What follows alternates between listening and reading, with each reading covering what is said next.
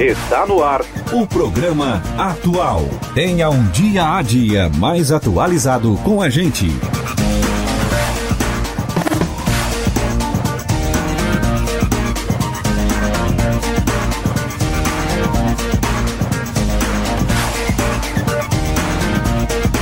Boa noite! Está no ar a partir de agora o programa Atual. Hoje, sexta-feira, 21 de fevereiro de 2020, a temperatura em Criciúma é de 19 graus.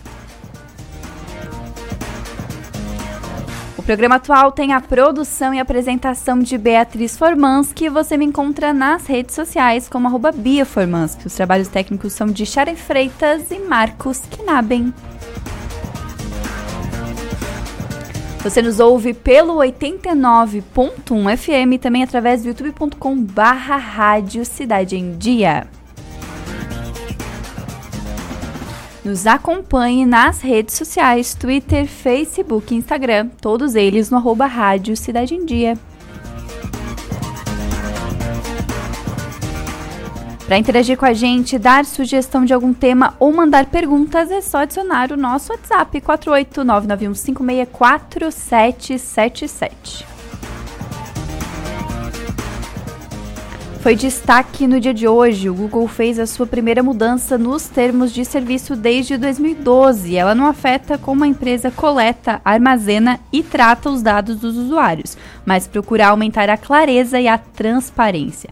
Um dos principais objetivos é atender à legislação de privacidade e proteção de dados dos países, como a LGPD no Brasil, que começa a valer em agosto. O Google poderá acatar ou negar, com base na legislação brasileira, pedidos de dados feitos pelo governo. Essa é uma mudança em relação aos Big Touchs, que têm adotado o discurso de que não fornecem os dados de usuários, já que contraria a legislação americana. As marchinhas antigas de carnaval serão relembradas no evento Brincando Carnaval neste sábado 22, às duas, às, perdão, às 10 horas na Praça Nereu Ramos. A programação começou hoje, na sexta-feira, com o bloco carnavalesco Folia Carvoeira da Sociedade Cultural Cruzeiro do Sul, que realizou o Enterro da Tristeza. As festividades carnavalescas têm apoio do governo municipal, da Fundação Cultural de Criciúma e do Conselho Municipal de Políticas Culturais da cidade. O Instituto Ibope Inteligência divulgou nesta sexta-feira uma pesquisa que aponta que 48% das mulheres brasileiras declaram já ter sofrido algum tipo de assédio, constrangimento ou importunação sexual em alguma festa de carnaval pelo país. Entre as mulheres que declaram já ter passado por alguma dessas situa situações constrangedoras, 50% afirmam que foram vítimas de constrangimento verbal, enquanto aproximadamente 22% relatam que o constrangimento foi físico. E as outras 28% declaram que as situações sofridas nesses eventos foram tanto verbais quanto físicas.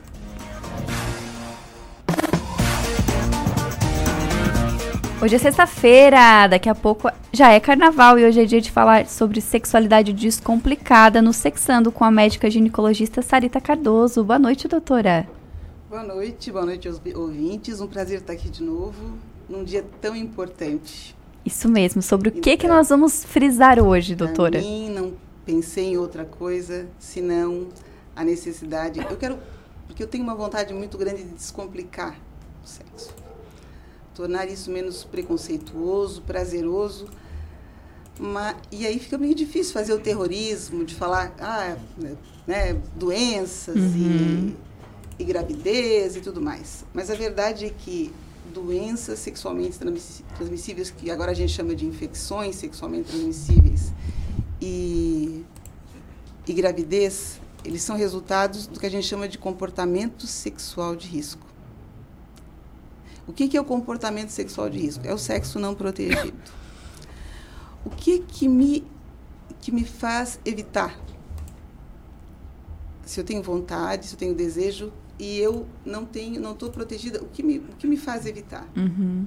Isso é uma pergunta que, que se faz no mundo inteiro, porque eu, eu tenho que fazer campanhas, os países se perguntam como é que eu evito que a juventude uh, engravide antes de com completar seus estudos? Como é que eu evito que numa ocasião, uma festiva como é o carnaval, uh, o resultado seja uma doença, uh, por vezes para a vida inteira? Não temos a cura, não se fala mais de, de AIDS, mas a epidemia continua. Uhum. O que se faz?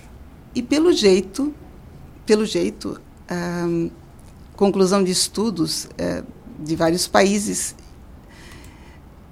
é que o segredo de tudo está na autoestima. Eu vou evitar, eu vou dizer não, eu não vou agora, apesar de ter desejo, apesar de que se eu me controlo e, e penso não, eu gosto mais de mim uhum. do que desse momento. E justamente por isso eu queria falar, porque quem me permite me perceber, autoestima, e que diz que não, que nas minhas palestras eu digo que é o anjinho e o diabinho que fica aqui do lado, é justamente uma área do cérebro que se chama córtex pré-frontal, que é essa área aqui da frente que a gente tem, e que o álcool consegue inibir. Então, a, essa. Eu estava ouvindo agora o comentário da, a respeito das mulheres que sofrem esse tipo de assédio. Diante de um assédio desse, é óbvio, ela vai reagir, mas quando no encontro, né, nos encontros que acontecem durante a folia, eu não tenho a menor ideia de quem é essa pessoa. A história, a vida sexual de cada um uhum. é um mistério. As ISTs não dão qualquer tipo de sintoma na sua grande maioria. E assim, né, doutora, não tem cara, né? Não, não tem rosto, não né? Não tem cara, não tem rosto. O que cada um faz com o seu corpo, como vive, se, se vive na prática suas fantasias, não se sabe. Uhum. Então, muito tempo eu trabalhei com, com gravidez na adolescência e a gente sabia o, o, mês do ano que começavam a chegar então as meninas grávidas e em que mês iam nascer as uhum. crianças. Justamente por, porque nessa hora ocorre uma desinibição desse córtex pré-frontal. Então, isso é só uma parte da história. Então a menina aceita. Agora vamos falar dessa parte da violência, que é muito, muito sério, uhum. que é a quantidade de crimes em torno até, chega até 70% o, o número, né, o, o total de da influência do álcool nos crimes violentos, de 38 a 72%. Quer dizer, é muito frequente nos crimes sexuais. E por quê, então? Não que essa pessoa uh, fosse o álcool, o álcool que fez isso, mas desinibiu, uhum. tirou o último empecilho que tinha para que essa pessoa fosse violenta. Mais ou menos assim. Eu estou dançando no salão. Um exemplo bem, bem básico. Eu estou dançando no salão, para não falar. Da, uhum. né? eu, estou, eu estou dançando no salão e alguém pisa no meu pé. Opa, desculpa. Uhum. Tudo certo? Não é? Para quem já é mais violento, é o que acontece né, nas brigas em geral. Se eu estou alcoolizada, a minha reação é muito maior, porque eu interpreto errado o pisão no pé. Uhum. Então, uma menina que beija no salão, para uma pessoa que é predisposta, tá? a violência para ela foi uma grande coisa. Né? E aí não tenho, não, não, não, por favor. Então, a, a companhia, a pessoa com quem vai estar, é importante. É, isso, eu me sinto até um, um, pouco mal, né? Porque eu penso sempre sexo é, é para ser uma coisa muito boa. E vem um outro ponto importante que eu considero que é as meninas que acabam sofrendo algum tipo de violência e que não acabam não denunciando por, por estar constrangida, por achar que isso vai expor uhum. e que acabam com isso adquirindo alguma infecção. Então, a importância de, diante de uma situação dessa, primeiro de tudo, denunciar, uh, gritar, se for o caso, mas uhum. depois disso aconteceu, procurar algum serviço e, e adiante. Não ficar calada, né, Não doutora? Não ficar calada. A quantidade de ISTs no mundo, eu trouxe até alguns números, assim, porque atualizados. Uhum. Um milhão de IST adquiridas todos os dias no mundo. Nossa. A cada dia, um milhão por ano, né, 350 milhões de novas infecções de pelo menos uma das quatro ISTs, clamídia, gonorreia, sífilis e tricomoníase. Essas quatro aqui, elas não dão sim, sintomas assim ou sinais ostensivos. Uhum. Clamídia mesmo, já se falava até em, em se medicar colocando medicamento na caixa d'água. E é uma infecção, tanto clamídia como gonorreia, que provocam infertilidade e dor pélvica crônica. Uh, a sífilis, a gente sabe das consequências, a tricomoníase é a mesma coisa que a clamídia e a gonorreia. Consequências né, muito, muito sérias. Sífilis mesmo até, sífilis do sistema nervoso central e tudo. Não foi uma nem duas pacientes que eu atendi. Agora, as grávidas, muitas, olha só, no ano, nesse, nessa última epidemia que nós tivemos de sífilis, mais de 900 mil mulheres grávidas foram infectadas. Nossa. E elas descobriram por quê? Porque elas estavam fazendo pré-natal. E na rotina pré-natal, a gente tem o, o, teste da sífilis, o testezinho rápido, uma picadinha no dedo e pronto. Uhum. Que é um teste extremamente acurado. Só descobriram por isso. E a quantidade de efeitos adversos, 350 mil. Então, a maioria não apresenta sintomas. O fato de eu ter sífilis ou ter clamídia aumenta muito e muito o meu risco de adquirir HIV. Sério, doutora? Sério. Por é. quê? porque existe aumento da suscetibilidade a nível de colo uterino, a clamídia, ela faz uma cervicite é, lá dentro do, da vagina, lá no fundo fica a entradinha do útero e ali já ocorre uma predisposição. Tá? A sífilis também é a mesma coisa, porque abre, né? Uhum. Tem abertura de mucosa e sangramento, então é muito mais fácil uh, o contato acabar provocando uma, uma infecção. Uhum.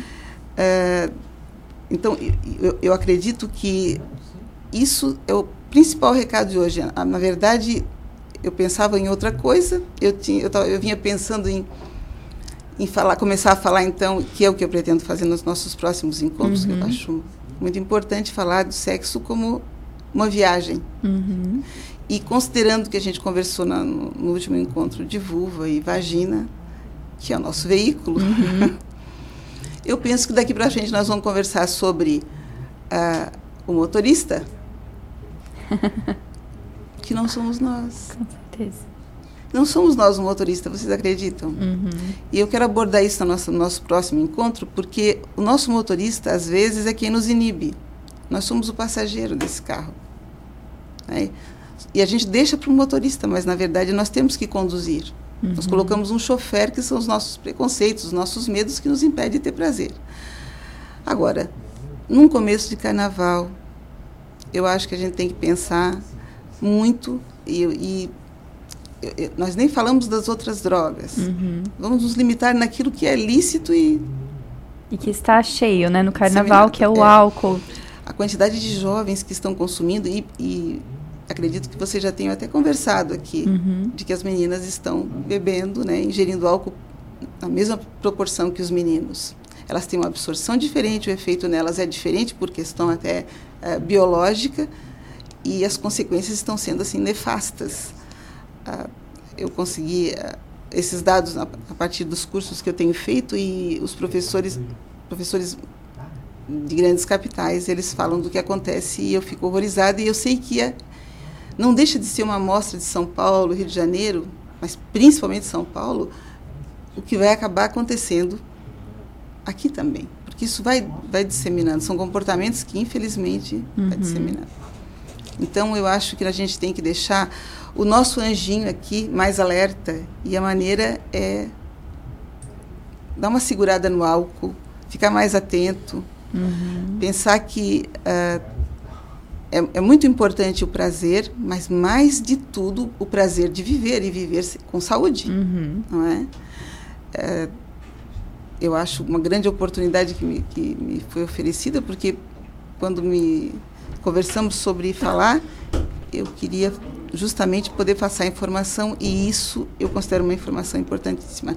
Uma frasezinha que eles colocaram e colocam: pingou, coçou, ardeu, fica de olho, mas pode não ter absolutamente nada. Pode não ter pingado, não ter doído, não ter ardido. O rapaz pode ser muito menino, bonito, muito uhum. limpinho, a menina também, e pode ter alguma doença. Então, vamos nos proteger, vamos nos cuidar, vamos nos gostar. Uhum. Então, autoestima é a coisa principal. Quando eu falei de autoestima, não falei por acaso. Isso é pesquisa mesmo, pesquisa de países uh, europeus. Ah, na verdade, foi os Estados Unidos que mandou uma equipe para a Europa para saber por que aquilo era tão diferente daqui. Uhum. Daqui, né, da, das Américas, mas os Estados Sim. Unidos eles amargavam assim uma última posição dos países desenvolvidos em termos de gravidez na adolescência de doenças sexualmente transmissíveis. E, e isso, o que eles descobriram foi isso. A naturalidade com que os europeus tratam a atividade sexual. Enquanto eu escondo, enquanto eu chamo o sexo de feio e sujo, eu escondo. Eu tenho que esconder dos meus pais, eu tenho que. Né? Por mais que pareça liberal, os pais não querem sequer ouvir quando as meninas vão falar a respeito disso. Por isso a importância da educação sexual, né, doutora? Por isso. E aí, qual é o lugar da educação? Pois é. Podemos um dia conversar só sobre isso. Só sobre educação isso, sexual. Isso é o uhum. é a nossa é a nossa praia, né, professor? É a educação é a nossa praia. Uhum. E, é, e educação é tudo. Uhum. E educação dos pais também. Com certeza. Né? Na nossa região ainda tem muito preconceito e nós precisamos falar mais abertamente com os jovens porque eles vão ficar aliviados, com certeza. Mas é isso. É isso? É isso. É, é, eu espero que ah, bastante gente tenha ouvido e tenha visto para que a gente tenha uns, alguns resultados diferentes. Seja só alegria. Uhum nesse carnaval. Com certeza. Doutora, muito obrigada pela participação, pelas dicas, pelo conhecimento compartilhado para que a gente possa, de fato, se prevenir nesse carnaval. E um bom carnaval e até semana que vem. Obrigada para vocês também. e por aqui a gente segue até as 20 horas falando agora sobre aquecimento global. Cientistas alertam que o aquecimento global trará graves consequências com impactos ambientais e sociais. Atualmente, a meta é manter o aumento das temperaturas em até 1,5 graus para diminuir esses efeitos, mas as pesquisas apontam que estamos cada vez mais distantes desse objetivo. Os pesquisadores já apontam que o aumento da temperatura pode chegar até 3,2 graus até 2030. Para conversar com a gente sobre esse assunto, nós recebemos aqui no estúdio o engenheiro ambiental com mestrado em ciências ambientais, professor Sérgio Galato. Seja bem-vindo, professor. Boa noite a todos, né? Boa noite então os ouvintes da, da Rádio Cidade Alta, né? Cidade em Dia. Cidade em Dia, isso. Então é um tema bem, bem na atualidade, né? Bem é, complexo também e de grande importância, né? Uhum. Então assim a gente é, tem que entender um pouquinho sobre o que é aquecimento global, né? O que, que causa o aquecimento global, quais as consequências desse aquecimento global, né? Qual é a participação da humanidade, das ações antrópicas nesse, nesse contexto, né? Uhum. Então a gente pode colocar assim para que o aquecimento global nada mais é que um aquecimento anormal da temperatura média do ar, né? Isso a nível global, né? Então um dos fatores, né, que, que um dos marcos, aliás, né, que vem é, sendo monitorado, então a partir da revolução industrial lá na década de, no período de 1880, né, 1900, né, onde se implantou no mundo a revolução industrial, então, é, esse crescimento, desse desenvolvimento, que é um benefício para a sociedade, né? a gente se evoluir, né? ter melhores uhum. condições de vida, de alimento, né? também trouxe impactos para a natureza. Né? Então, vamos, por exemplo, assim, né? é, é, o aquecimento global, um dos fatores mais iniciais está né? Tá relacionado à mudança de uso do solo.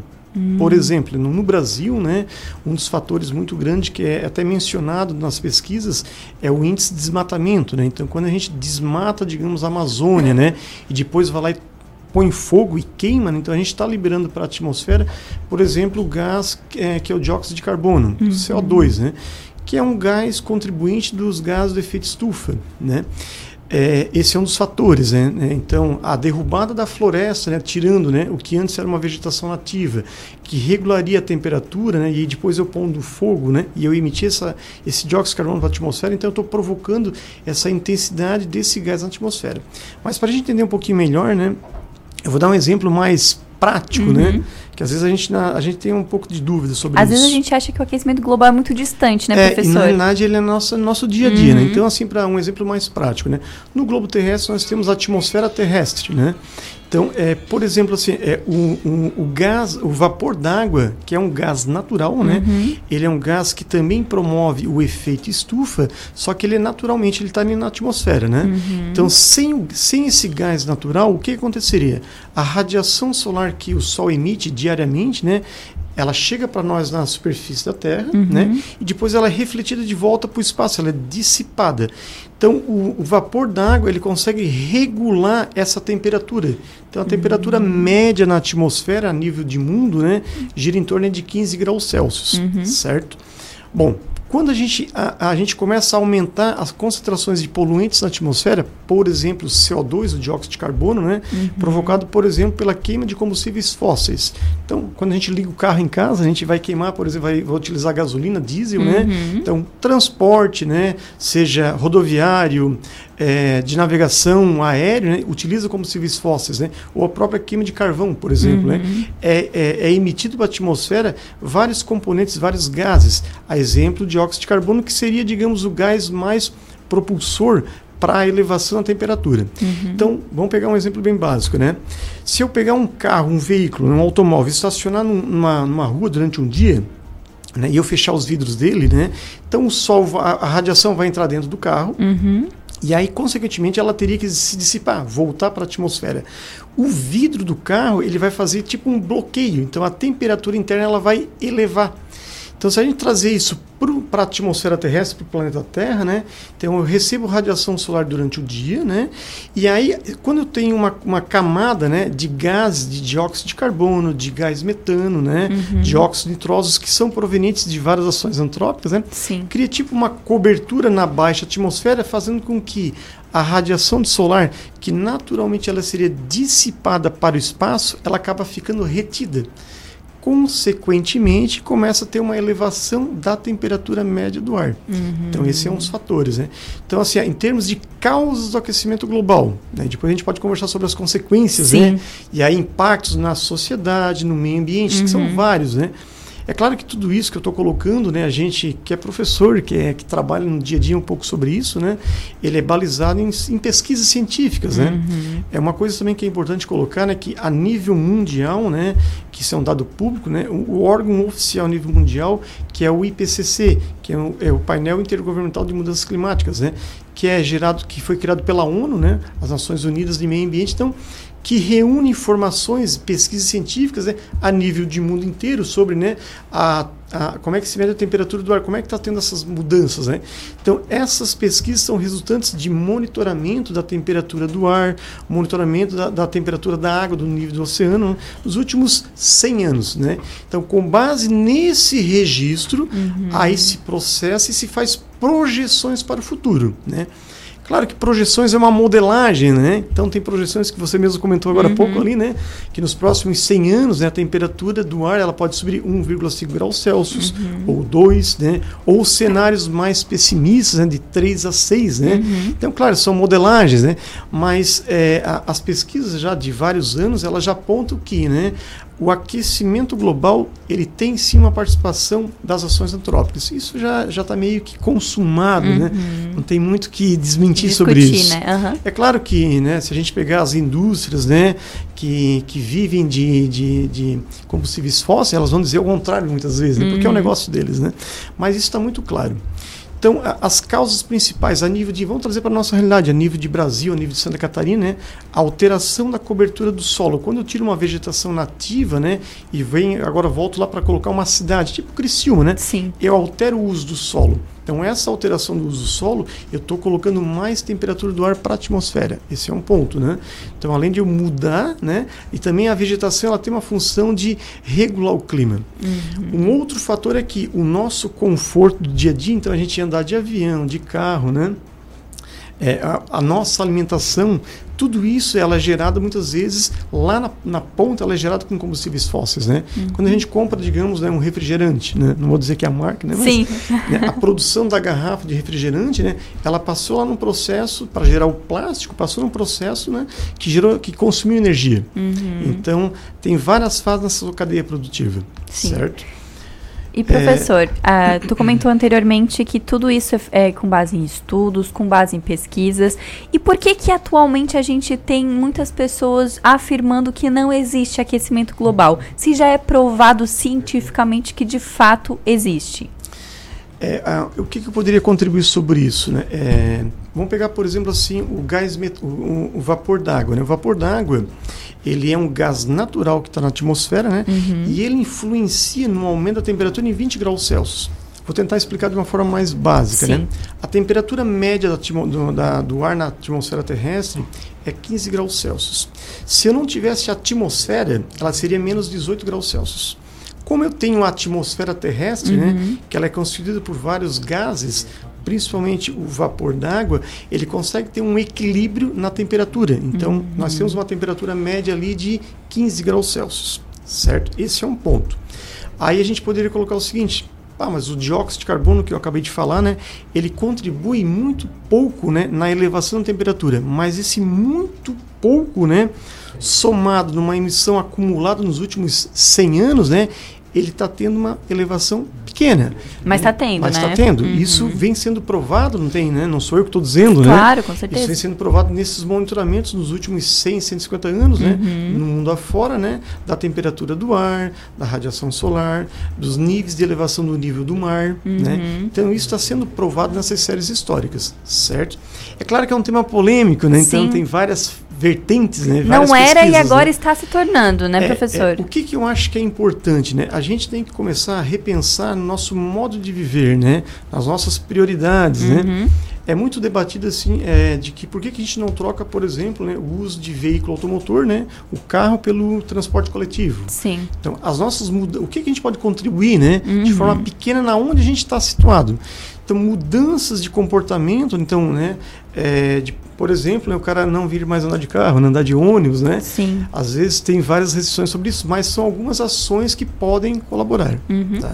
Você nos ouve pelo 89.1 FM nos assiste através do youtube.com barra rádio Cidade em Dia. O Eduardo Baesso já está aqui ligadinho no nosso programa, desejando um, um bom fim de semana e um ótimo carnaval. Obrigada, Eduardo, pela sua audiência. Você também pode acompanhar a gente através do Facebook Rádio Cidade em Dia. O Lindomar já está aqui assistindo a nossa live no Facebook. Agora são 19 horas e 31 minutos. A gente vai para um breve intervalo e volta já já. Programa Atual. Seu dia a dia mais atualizado.